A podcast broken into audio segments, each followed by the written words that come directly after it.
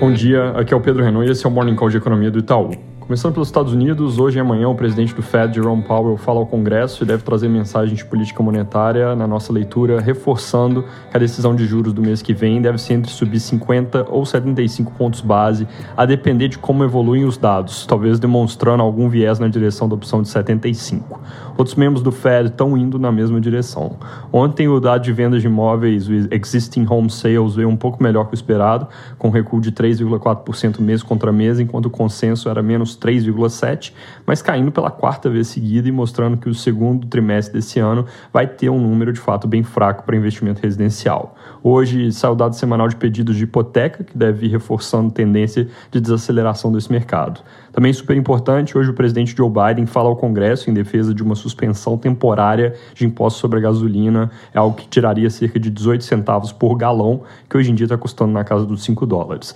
Mais detalhes às 3 da tarde. No Reino Unido, saíram dados de inflação mostrando nova alta dos preços ao consumidor de 9 para 9,1% na comparação ano contra ano, mas com algum recuo do núcleo de inflação de 6,2 para 5,9, na verdade até um pouco melhor que o esperado. Já preços no atacado subiram 15,7% em maio na comparação com o ano antes, isso um ponto acima do consenso de mercado e no maior patamar desde 1977.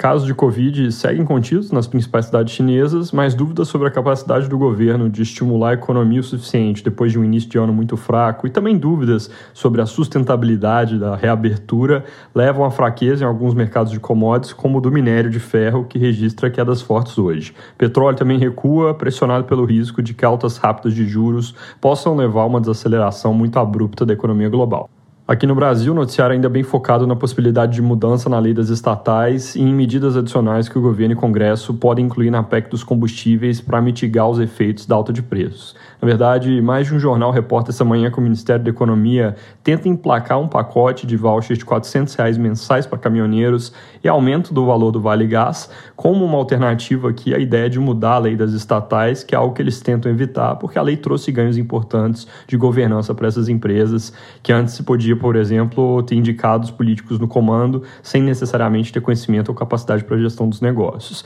Acontece que, apesar da aparente intenção do Ministério de fazer o pacote de vouchers vouchers com custo estimado por eles de 6 bi para deixar de lado a mudança da lei, nada garante que o Congresso não aprecie os dois pontos em paralelo. Na verdade, o Arthur Lira já indicou que deve fazer isso, é, enquanto, por outro lado, Rodrigo Pacheco falou ontem contra alterar a lei das estatais, dizendo que não é a solução para o aumento dos preços. Algumas reportagens de hoje levantam o ponto de que a concessão desses vouchers pode esbarrar na lei eleitoral, que impede distribuição de benefícios novos em ano de eleição, mas isso é algo bem incerto, não é preto no branco se pode ou não, porque se vier como se intenciona via PEC, em tese está acima da lei eleitoral, porque emenda constitucional supera lei. Sobre a chamada CPI da Petrobras, foi entregue requerimento do deputado Altineu Cortes para abrir investigação e agora ele precisa de 171 assinaturas para ter instalação do inquérito. Não é claro se vão chegar nesse número mesmo, a reportagem mais recente conta um pouco mais de 100 adeptos